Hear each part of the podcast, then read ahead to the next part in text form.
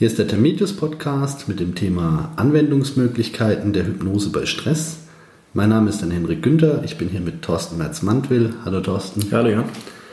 Wir haben schon einen Podcast zum Thema Hypnose bei Stress veröffentlicht und in diesem Podcast haben wir sehr viel darüber gesprochen, wo kann Hypnose eingesetzt werden bei Stress, welche Themen sind da häufig nachgefragt. Mhm.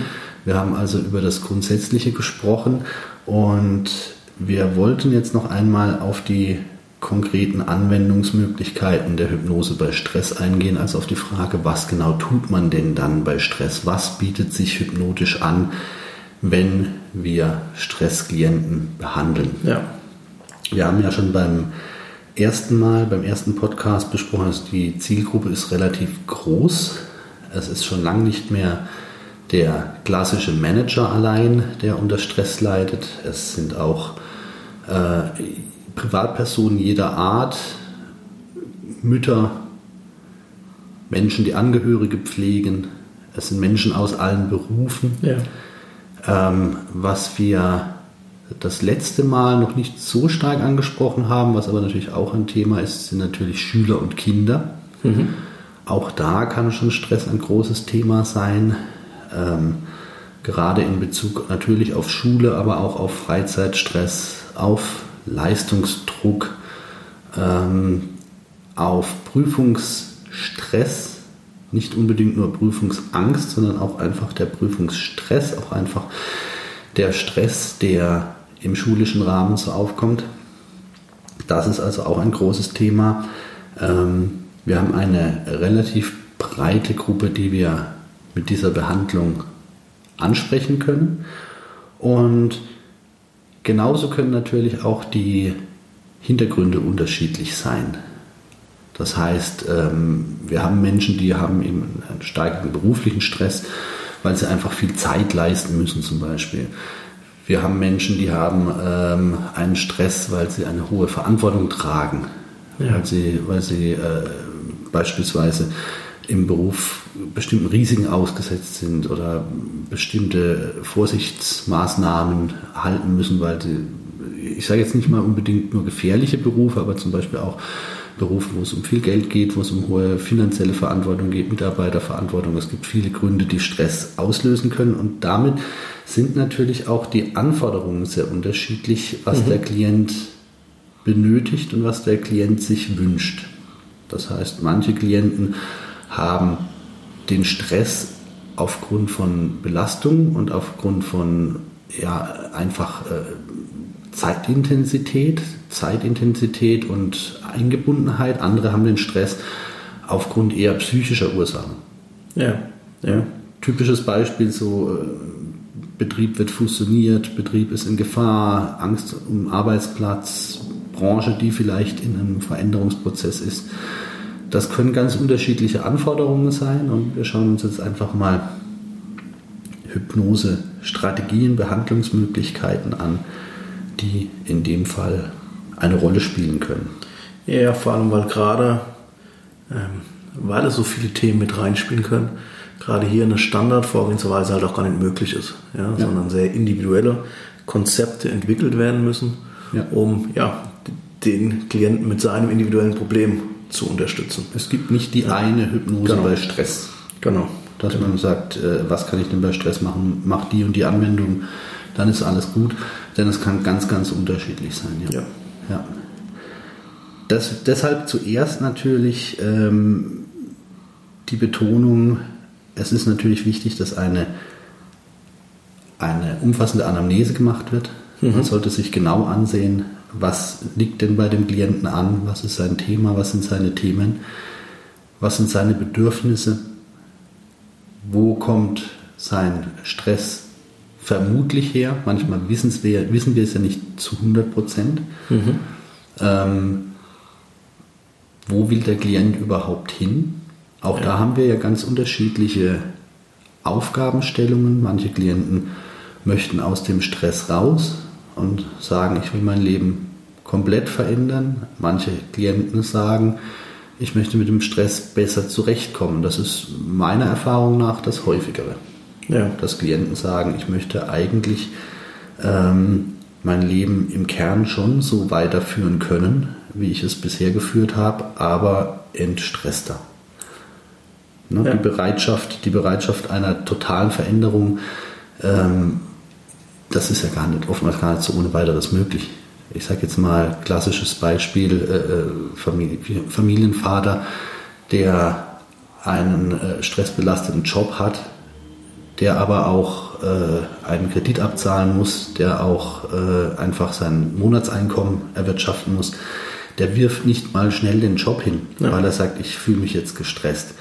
Die Mutter, die mitarbeitet aus gleichen Gründen, die arbeiten geht und auch äh, den Kredit mit abzahlt und die noch zeitgleich sich um die Kinder verstärkt kümmert und die noch zeitgleich sich um den Haushalt noch zu äh, ergänzen kümmert, die sagt auch nicht, ich, äh, ich gehe jetzt nicht mehr arbeiten oder ich äh, kümmere mich nicht mehr um den Haushalt oder die Kinder, ganz klar. Das sind einfach Situationen, wo es dann viel mehr darum geht, Wege zu finden, wie man mit dem Bestehenden zurechtkommt, während es natürlich auch Situationen gibt, Stichwort Burnout, ja. wo Klienten kommen, die sagen, das Kind ist schon in den Brunnen gefallen, der Worst Case ist eingetreten, ich bin unter dem Stress zerbrochen, ich konnte irgendwann nicht mehr, baue mich wieder auf.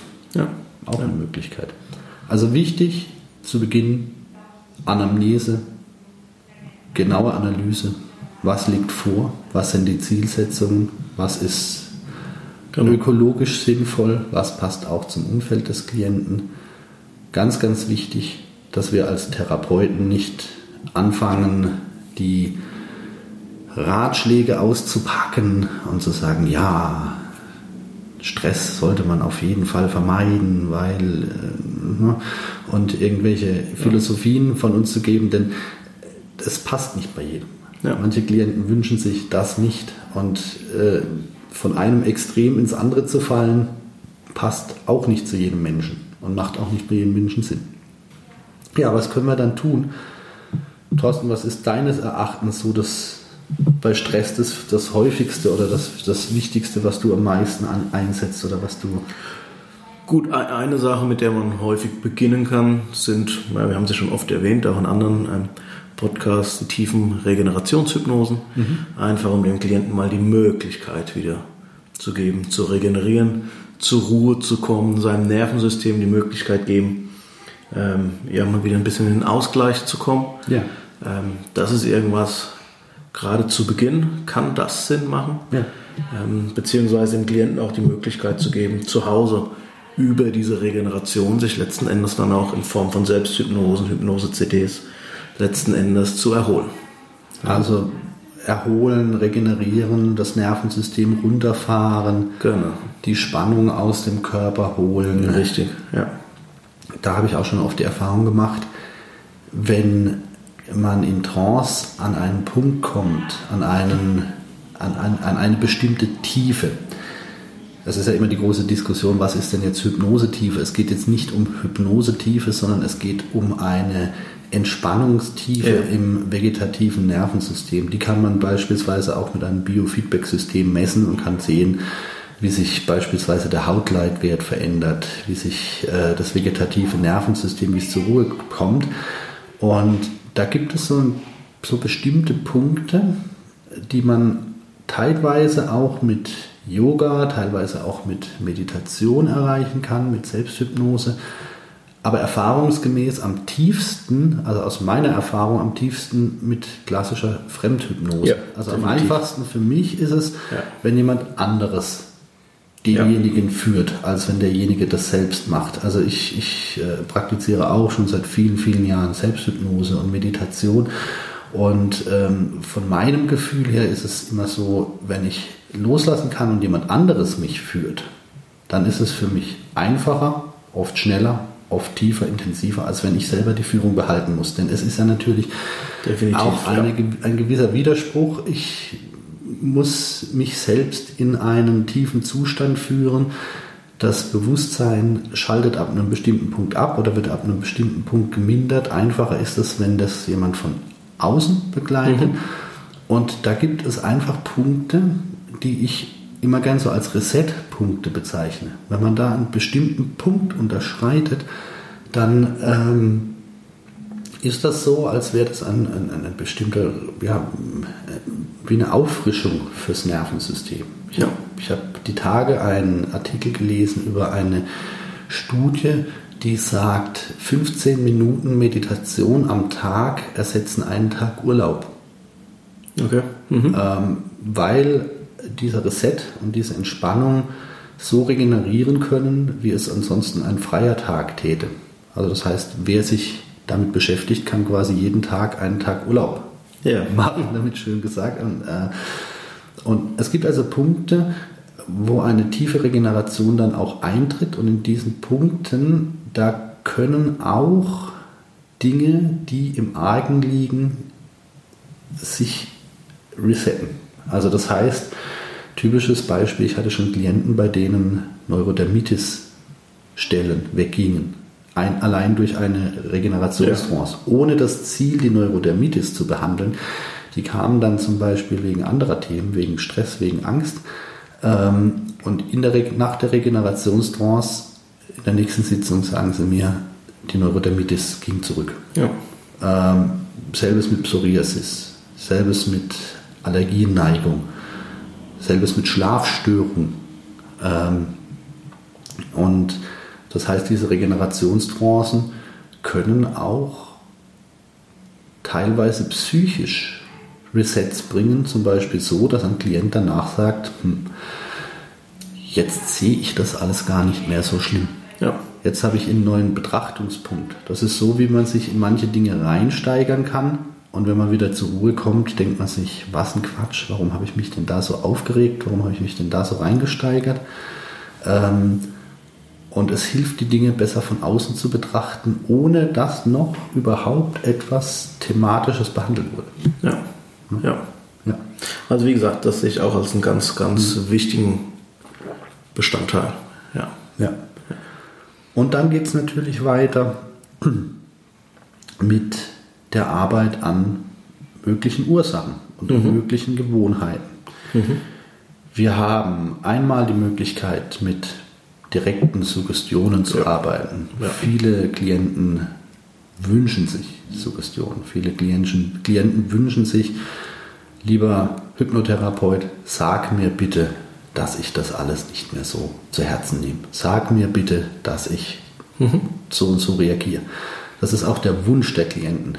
Jetzt sagen manche Kollegen, äh, ich soll doch dem Klienten gar nichts sagen, denn das wäre ja, dass ich ihm dann meine Meinung aufdränge, wenn ich ihm sage, was passieren soll, dann ist es ja nicht von ihm. Aber ich sage ja ihm ja im Grunde das, was er mich bittet, dass ich es genau. ihm sage. Ich sage ihm ja nicht irgendetwas. Ja, das sind ja Handlungs- und Lösungsstrategien, die gemeinsam ja auch in der Anamnese erarbeitet werden. Ja. Genau. Ähm, und in dem Moment so ein bisschen auch verhaltenstherapeutische Vorgehensweise. Richtig. Ja, Richtig. Wie kann ich mein Verhalten ändern, damit ich in Zukunft von bestimmten Situationen nicht mehr diese Stressreize ähm, erfahre, letzten Endes. Richtig. Und ähm, wie du schon gesagt hast, ist eine Vorgehensweise, die ich Klienten wünschen. Ja.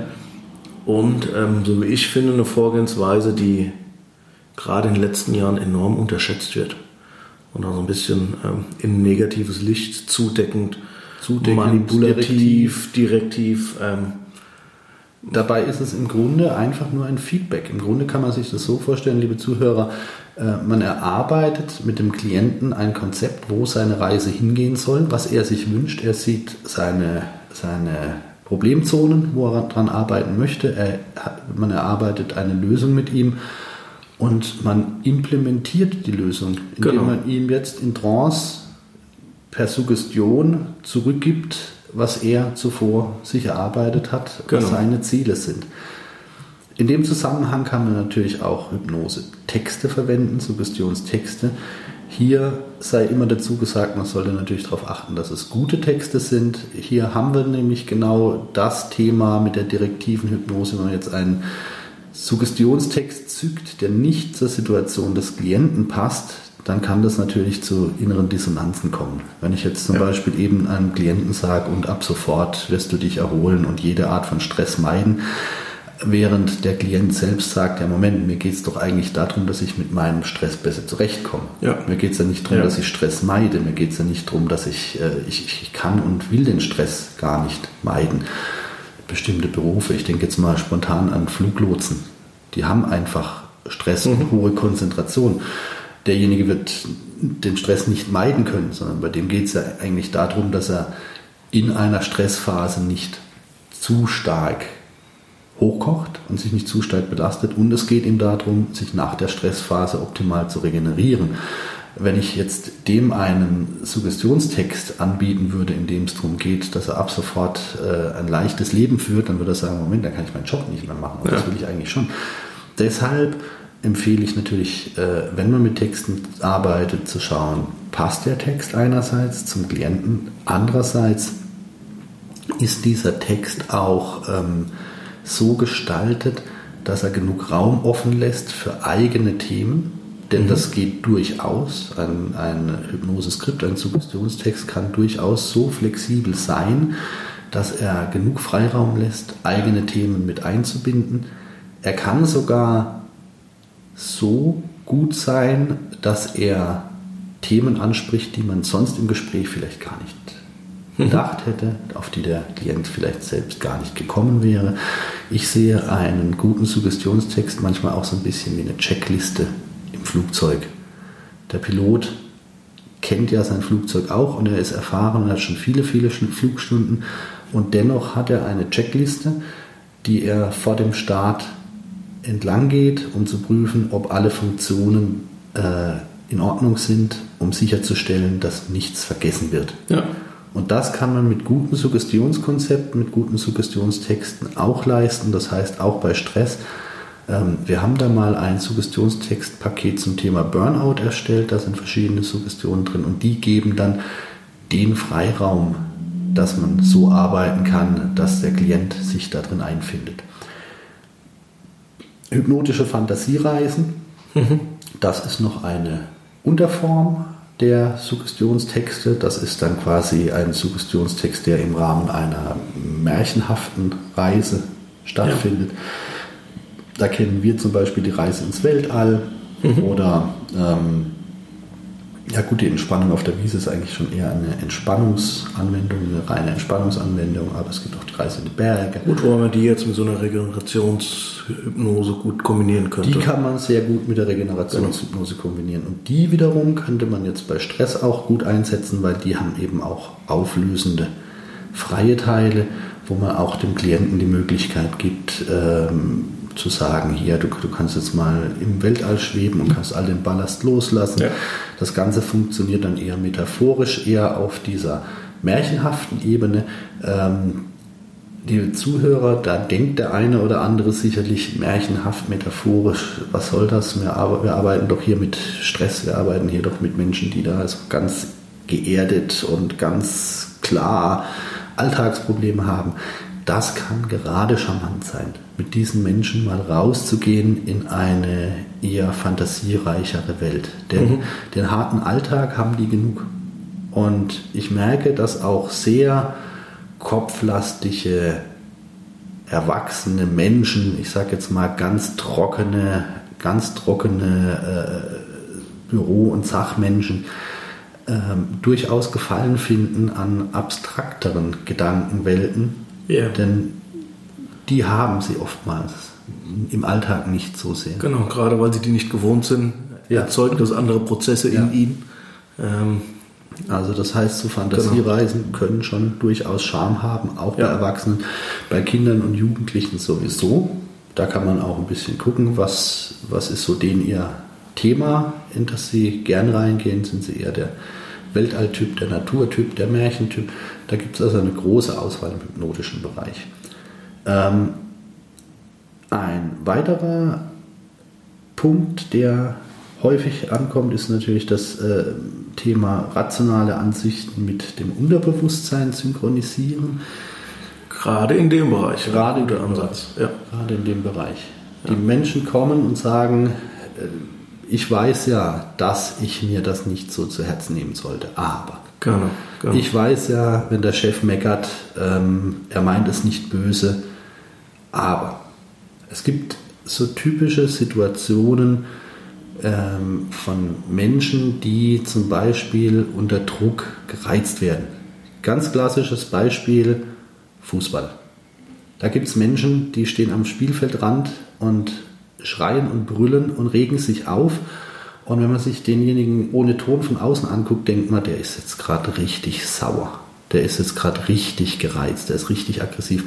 Tatsächlich feuert er aber seine Mannschaft an und ist einfach involviert, ist emotional dabei, ist, ist emotional angeheißt, empfindet das selbst als Spaß, was er da tut. Also er, er hat nicht das Gefühl, was für eine schlimme Situation, in der ich gerade bin, aber diese Aufregung führt bei manchen Menschen auch zu einem, ich sage jetzt mal, Gereiztheitsausdruck. Und jetzt gibt es das natürlich auch in der Berufswelt. Das heißt, da gibt es natürlich auch Menschen, die in dem Moment, wo es äh, um Konzentration geht, werden die mürrisch. In dem Moment, wo es um Stress geht, werden die mürrisch.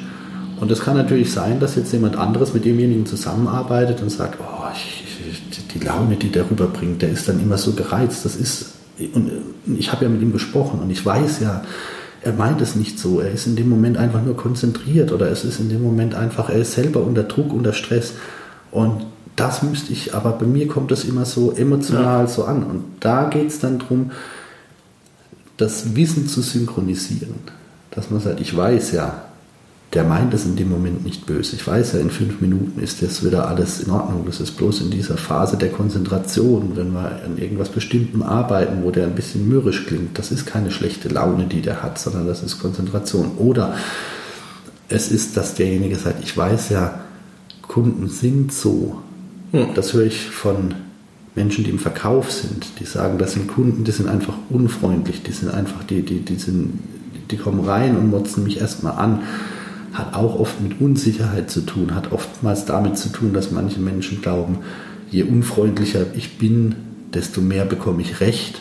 Wenn ich da erstmal gleich mit Sie, ich habe hier mal eine Beschwerde und bevor ich zu meinem Anwalt gehe, gebe ich Ihnen nochmal eine letzte Chance, äh, wo derjenige sagt, warum kommt denn der jetzt so gleich mit so unfreundlich und so, ja. so drohend her? Ähm, und da kommen dann auch Klienten, die sagen, ich weiß ja eigentlich das, das einfach zum Job gehört, dass es mich persönlich eh nicht betrifft. Wenn, dann würde das unsere Rechtsabteilung klären. Ich persönlich habe ja damit dann gar nichts zu tun. Ähm, aber trotzdem trifft es mich. Ja. Und da geht es dann darum, die rationalen Ansichten, dieses Ich weiß ja eigentlich das, zu synchronisieren wirklich mit dem Inneren, sodass er dann in dem Moment wirklich gelassen bleibt und lächelt und sagt, alles klar, was kann ich für Sie tun? Wir kümmern uns drum. Ja. Und das Schöne ist, wenn sowas funktioniert und diese rationalen Ansichten ins Innere übergehen, dann ändert sich systemisch auch oftmals wahnsinnig viel. Mhm. Das heißt, das sind dann auch Menschen, die sagen, seit ich das Ganze lockerer nehme, sind auch die Leute viel freundlicher. Ja, ja. ja. Das ist oft auch ein Thema. Ja. Da, da kann sich auch richtig viel drin verändern. Nächster Schritt, Hypnoanalyse. Sag du mal was zur Hypnoanalyse, ursachenorientierte Hypnose, regressive Hypnose. Regressive Hypnose, ja. Ähm, es stellt sich ja die Frage, warum wir in manchen Situationen so reagieren, wie wir reagieren. Also, wie reagiere ich auf die Aussage meines Chefs, auf die Kritik meines Chefs? Belastet es mich? Ähm, während mein Kollege vielleicht ganz entspannt damit umgehen kann. Ja, ähm, das heißt, mit der ursachenorientierten Hypnose können wir letzten Endes Muster, Trigger bearbeiten, die ich vielleicht in irgendeinem Kontext in meinem Leben ähm, gefestigt haben und ich dann die Möglichkeit habe, diese letzten Endes aufzulösen.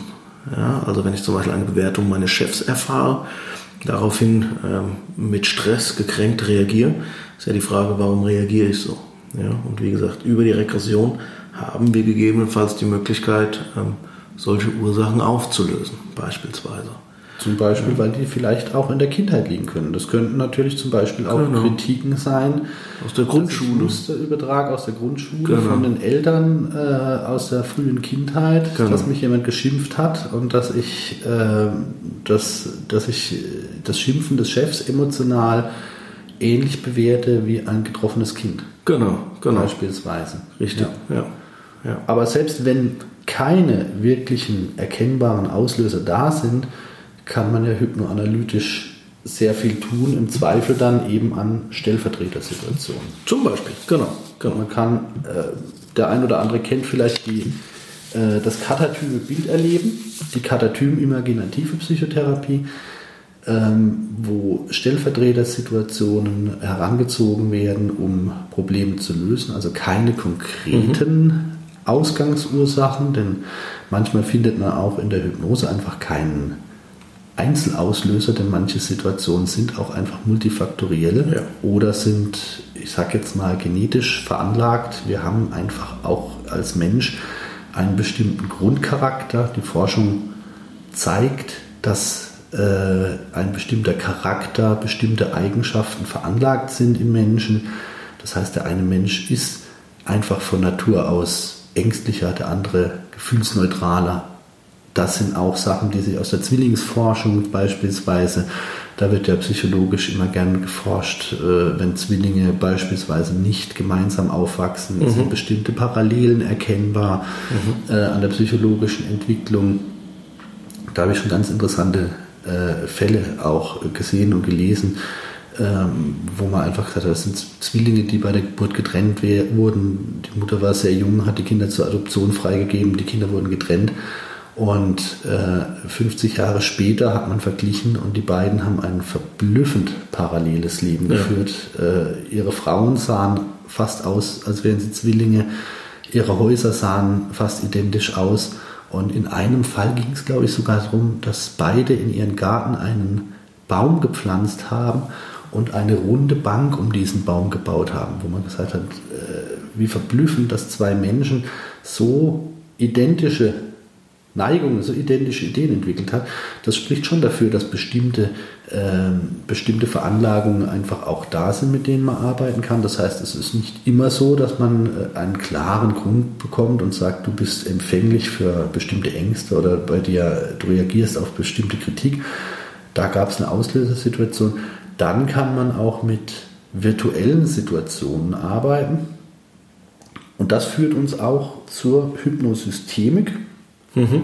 Mhm. wo wir, der ein oder andere kennt es von der Aufstellungsarbeit, wo wir auch dann beispielsweise mit dem inneren Kind, dem inneren Kritiker, genau, innere Anteile, mhm. mit inneren Anteilen arbeiten können. Das ist auch eine, eine interessante Option. Das ist sowieso auch so bei den Stress- und Business-Klienten. Da ist die systemische Arbeit oftmals bekannt, jetzt im Business-Bereich, so organisationsaufstellungsmäßig. Und da ist es auch ein ganz interessanter Ansatz, den inneren Kritiker, den inneren ähm, Zweifler ja. anzusprechen und diese als Modell zu wählen und dann in Trance mit ihnen zu kommunizieren.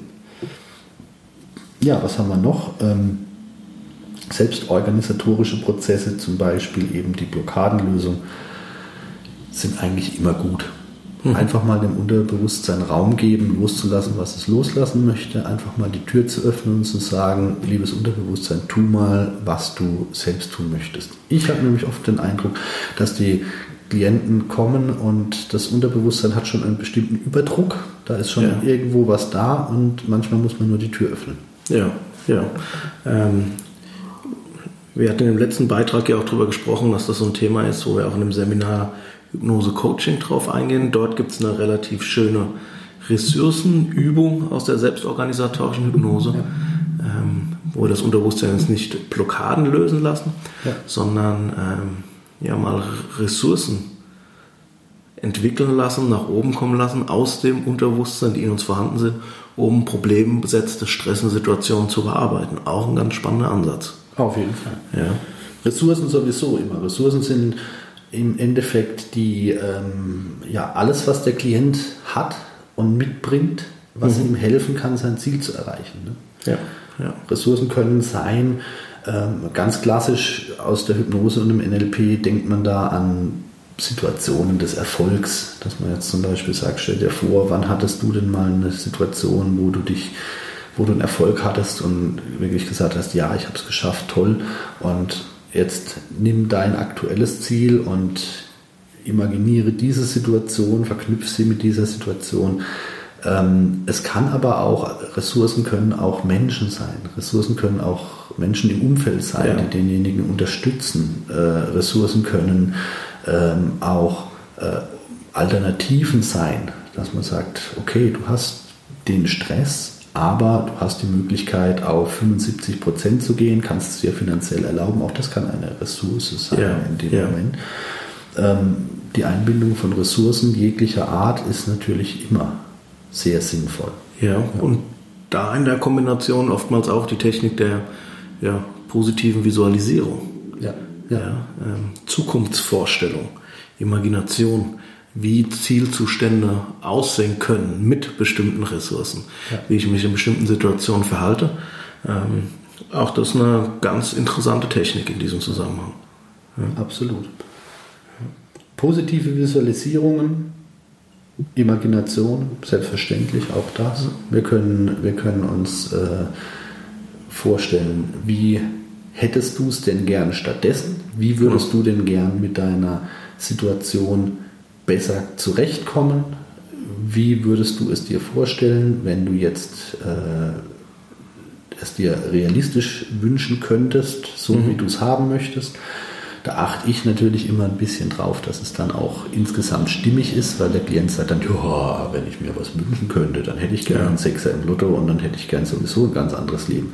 Wo ich, darum geht es aber oftmals in der Behandlung nicht, sondern in der Behandlung geht es einfach darum, dass man sagt, jetzt mit deinen momentanen Mitteln und Ressourcen, ähm, so wie dein Leben jetzt ist und so wie du es auch führen möchtest, so wie es jetzt gerade äh, mit dem, was du umgehst, wie würdest du es dir wünschen? Ja. Eben zum Beispiel, dass er sagt, in dem Moment, wo der aggressive Kunde kommt, in dem Moment bleibe ich gelassen, in dem Moment, wo der aggressive Chef kommt, bleibe ich gelassen. Nach Feierabend mache ich mir mal keinen Kopf mehr. Ich fahre nach Hause, ich entspanne mich und schon auf der Heimfahrt merke ich, dass ich die Arbeit hinter mir lasse. Ich bin daheim und ich bin wirklich voll im Hier und Jetzt. Ich bin entspannt, ich bin für meine Familie da. Ich muss nicht mehr grübeln über die Unruhen des Tages, weil das ist oft ein Thema, was ich höre. Ich nehme die Arbeit mit nach Hause mit, ich ja. reg mich dann ja. zu Hause auf, ich kann abends nicht loslassen, weil es mir noch durch den Kopf geht. Ähm, das sind so Vorstellungen, wo man den Klienten natürlich äh, quasi äh, skizzieren lassen kann, wie hätte ich es gern. Ja. In der Kombination mit der Synchronisation seines rationalen Denkens und diese Vorstellungen kann man dann später mit dem Unterbewusstsein synchronisieren, kann sagen, okay, jetzt arbeiten wir daran, dass das, was du dir als gut vorstellst, was du dir als optimal vorstellst, dass sich das optimalerweise in dir so implementiert, dass es real werden kann. Und da ja. habe ich auch sehr gute Erfahrungen gemacht in dem Bereich, dass man einfach äh, auch skizziert, wo soll die Reise hingehen und das Ganze hypnotisch äh, reifen, einwirken lässt. Ja. ja.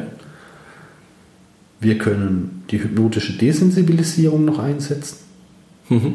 Gerade mhm. bei der Bearbeitung auch von Ängsten oder von emotionalen Themen. Ja. ja. Das ist eine Auflösungsarbeit, wo es darum geht, äh, Emotionen zu mindern, beziehungsweise äh, Emotionen zu entkoppeln. Genau, ich wollte gerade sagen, die, meine Reaktion auf bestimmte Ereignisse ähm, zu verändern. Genau. Wir können die Wachhypnose einsetzen, gerade bei Klienten, die aus irgendwelchem Grund nicht in tieferen Trancen arbeiten möchten. Die kommt aber jetzt nicht so häufig vor. Wenn jemand wegen Stress zur Hypnose kommt, dass die Wachhypnose, dass die Wachhypnose dringend gebraucht wird, weil derjenige sagt, ich möchte nicht äh, ja. hypnotisiert werden, das kommt eher selten ja, vor. Jetzt in, in, dem Fall äh, spielt es keine so große Rolle. Die Aktiv-Wachhypnose eine Hypnose, bei der der Klient sich bewegt, mhm. zum Beispiel auf dem Ergometer sitzt. Bei Stressklienten nicht so häufig, außer sie waren jetzt zum Beispiel in der Vergangenheit schon mal wegen einem Sportcoaching. Ja, ja, und dann könnte man zwei Fliegen mit einer Klappe schlagen.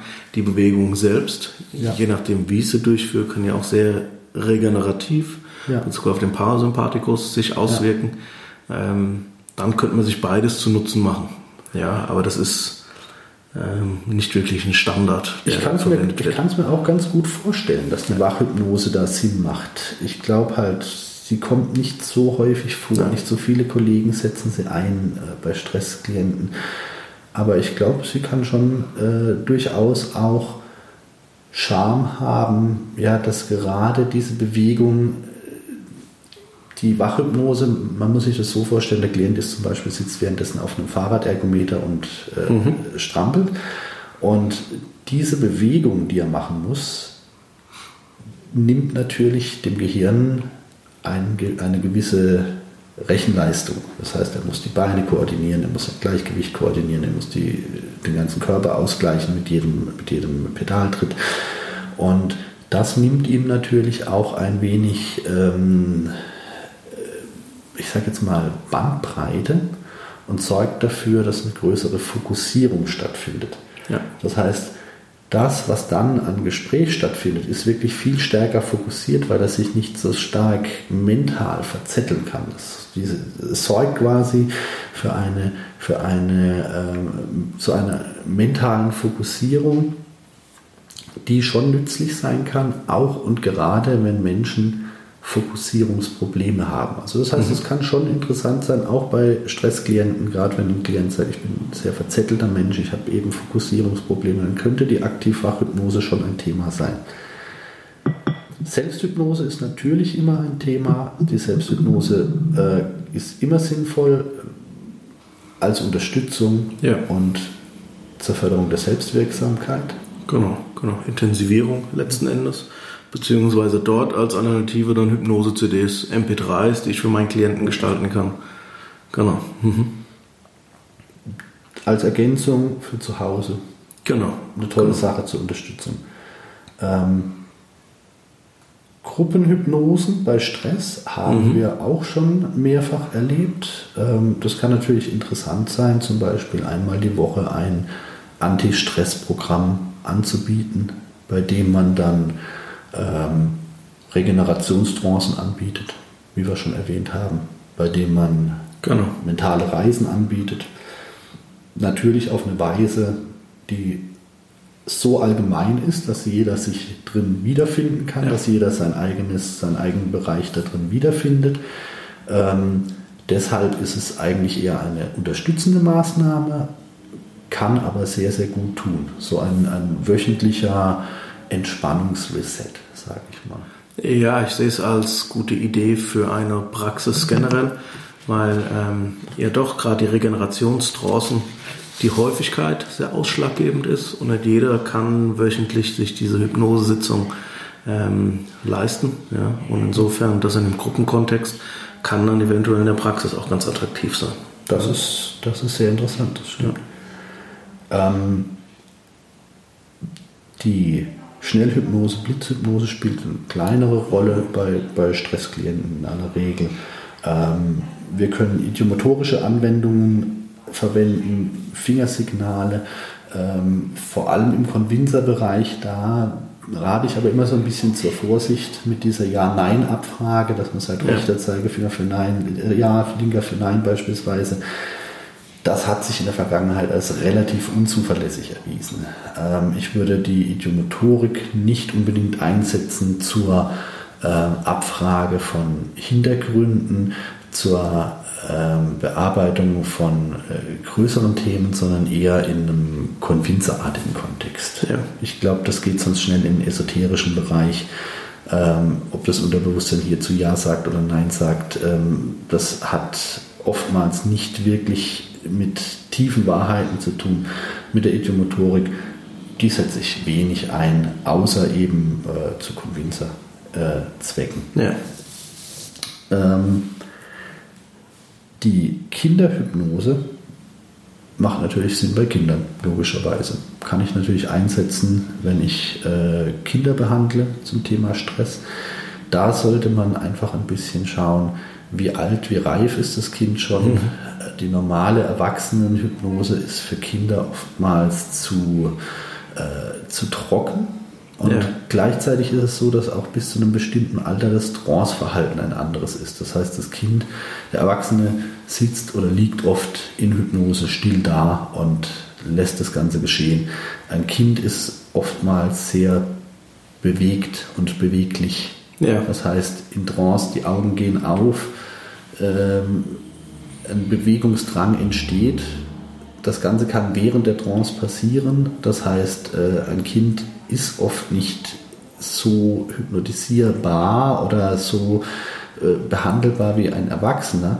Und deswegen greift man bei Kindern zu spielerischeren Methoden, zur Arbeit zum Beispiel auch mit Handpuppen, zur indirekten Arbeit oder zur Arbeit über die Bezugsperson. Das heißt, dass man zum Beispiel gar nicht das Kind behandelt, sondern äh, die Mutter ja. und es indirekt passieren lässt. Da die Verbindung zwischen Kind und Mutter sehr stark ist, ist auch die Möglichkeit, über das gemeinsame Unterbewusstsein so eine Art äh, Direktverbindung ähm, Veränderungen zu bewirken.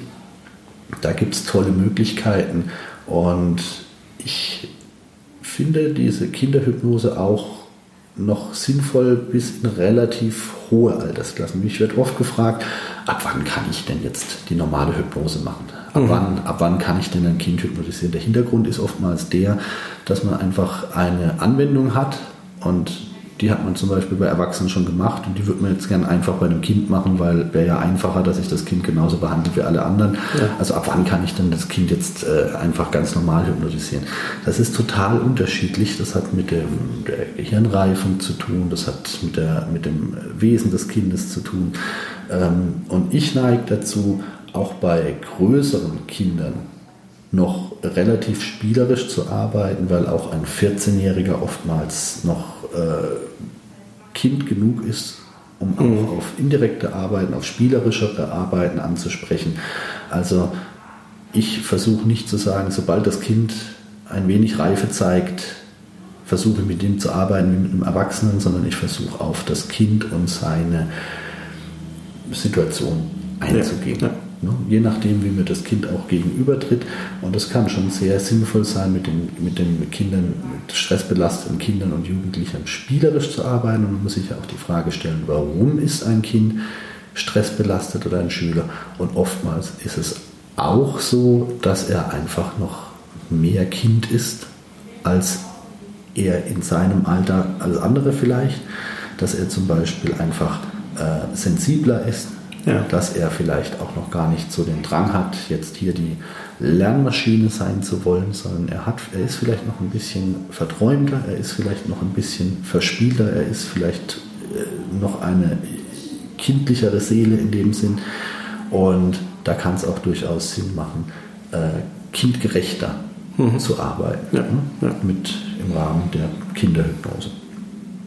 Und natürlich, wir können auch bei Stress alles Ergänzende dazunehmen, was Sinn macht, sei es EMDR, mhm. sei es Achtsamkeit, Meditation. Meditation. Ähm, für die Naturheilkundler gibt es natürlich auch viele Möglichkeiten, von der Akupunktur über Atemtherapie, äh, Phytotherapie, Homöopathie. Es gibt ganz viele Möglichkeiten, was man äh, ergänzend tun kann was man sinnvoll kombinieren kann. Ja. Ja. Die Hypnose hat also viele Möglichkeiten bei Stress und unsere Aufgabe als Hypnotherapeuten ist es eben, das Passende auszuwählen, um dem Klienten das zu bieten, was ihm in seiner Situation weiterhilft. Ja. Ja. Okay. Ja, Thorsten, vielen Dank. Ja, danke dir. Liebe Zuhörer, ich hoffe, Sie konnten was mitnehmen von unseren Ausführungen, vielleicht die ein oder andere Inspiration, vielleicht die ein oder andere Idee. Wenn Sie Fragen haben, schreiben Sie uns gerne und wir freuen uns auf das nächste Mal. Jo. Bis dann. Tschüss. Tschüss.